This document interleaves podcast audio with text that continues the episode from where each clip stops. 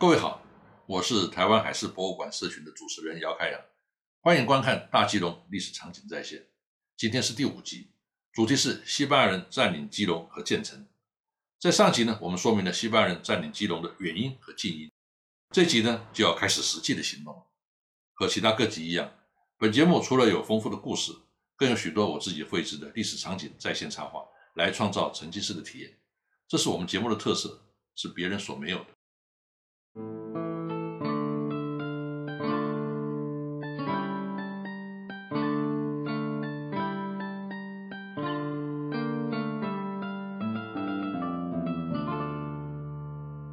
一六二六年，马尼拉总督派出卡里猫率领两艘桨帆船、十二艘中式帆船，搭载士兵三百名，其中包括一百名西班牙人、两百名黑人以及邦班牙人，在二月八号从马尼拉出发，经过加美地，在北吕宋过冬。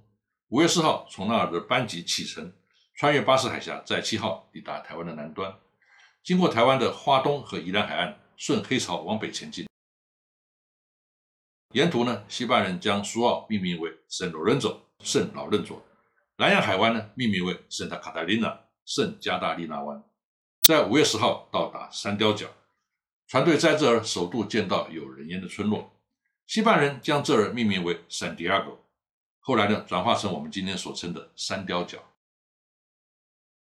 由于这个地方的海域呢太过狭隘，停泊不易，所以呢卡尔猫决定留下十二艘中式帆船在这儿休息。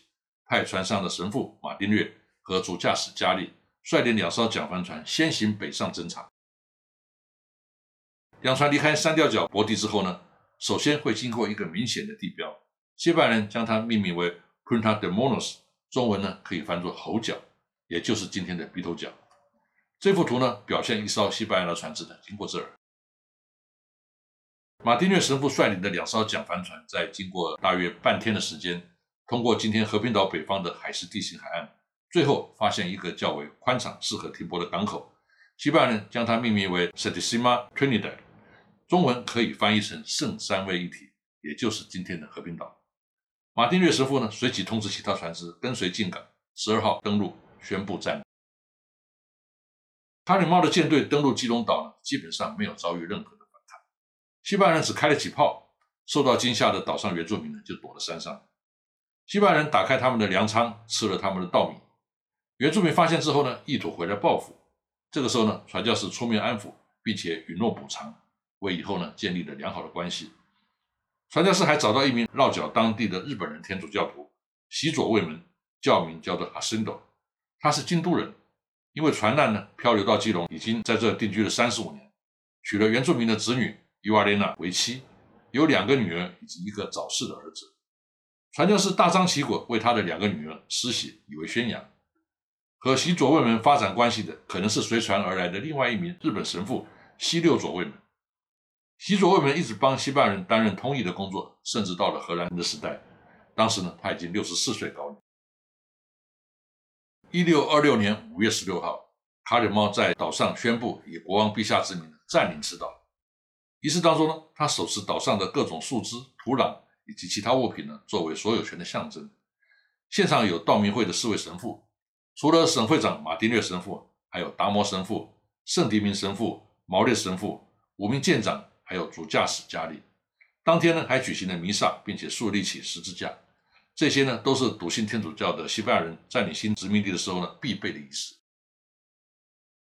这幅图除了表现西班牙人举行占领的宗教仪式，还有许多值得注意的元素。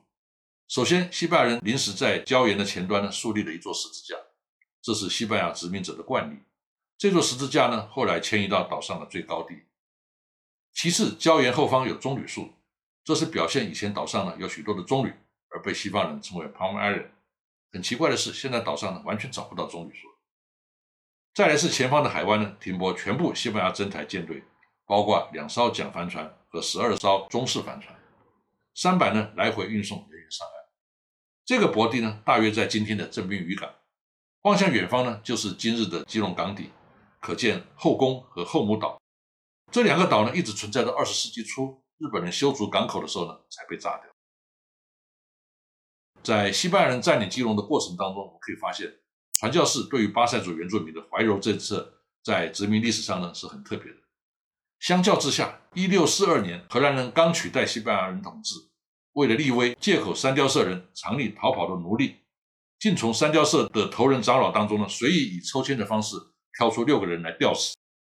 可见荷兰人比西班牙人对待殖民地原住民残酷得多。这个现象可能来自于西班牙的传教士是由国王赞助的修会所派来的，和军政当局呢是平行甚至扮演制衡的角色，而荷兰东印度公司的传教士则是公司雇佣的职员，要听命于上级，两者的地位呢是完全不同。这幅图表现西班牙占领基隆时候圣三位一体岛的全貌。当时所谓的基隆，实际上是指今天的和平岛，汉人称之为大基隆屿的地方。我们可以根据这幅图来说明西班牙人在圣三位一体岛上的布局。从图最左边开始是主堡，也就是圣萨尔瓦多城。沿着海岸往右呢，依序是长官官邸、修道院和诸圣堂。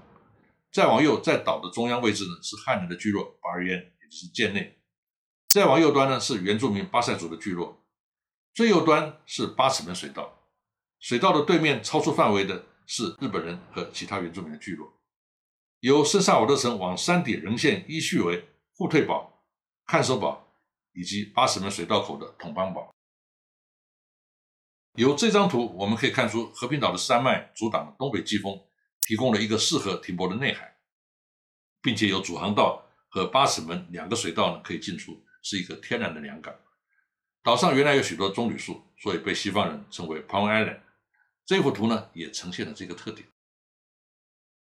在圣山威提岛前方的水域呢，就是船只的停泊地，约当今天正滨渔港的水域。后来呢，由于填海造陆，这个水域缩小了很多。不过在当时呢，还是颇为宽广的。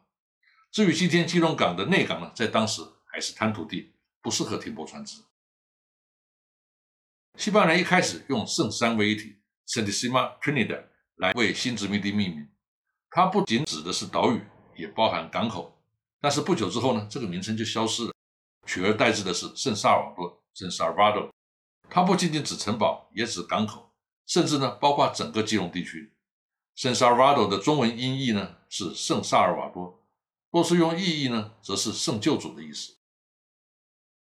这幅图是西班牙占领时代圣三位一体岛上的布局的平面图，可以发现当时的统盘屿和中山仔屿呢是分离的，所以和平岛实际上是三个独立的岛。之后呢？由于日治时代为了建设造船厂，大量填海造陆才连在一起。本图绿色的部分呢，是西班牙统治时代的海岸线；灰色阴影的部分呢，则是现在的海岸线轮廓。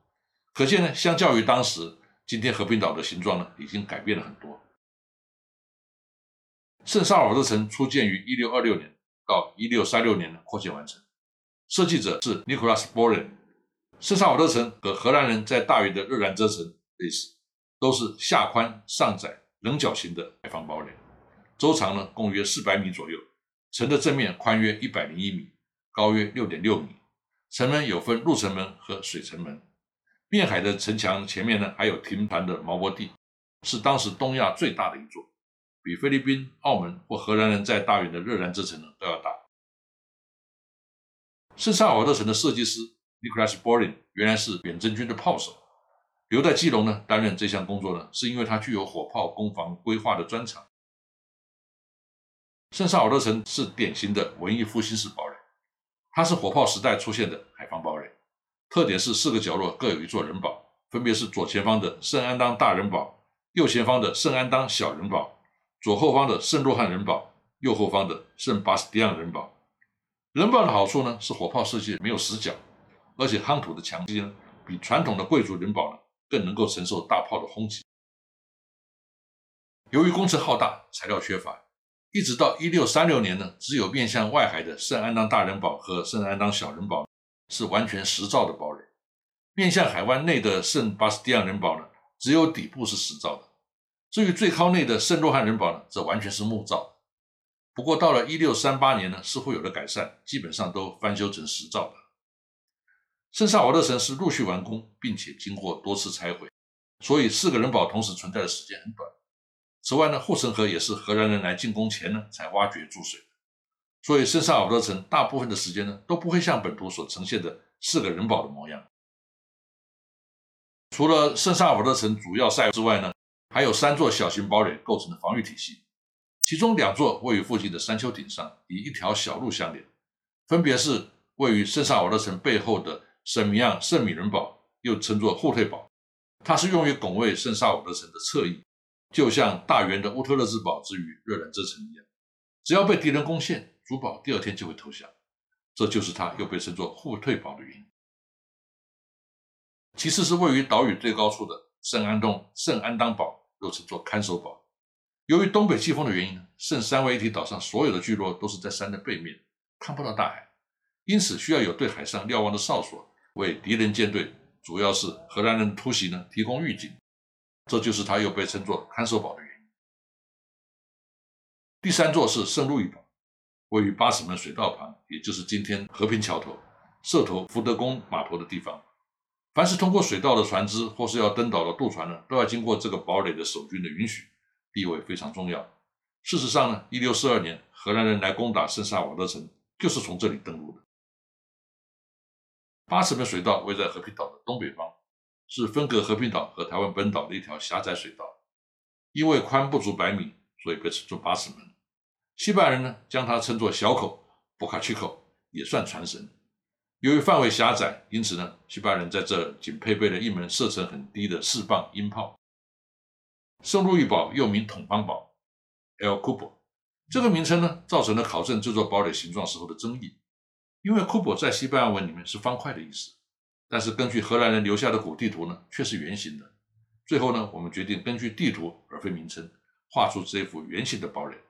据说呢，直到二十世纪初期呢，都还看得到这座堡垒的残迹。以上是今天的内容，谢谢各位的收看，我们下次再见。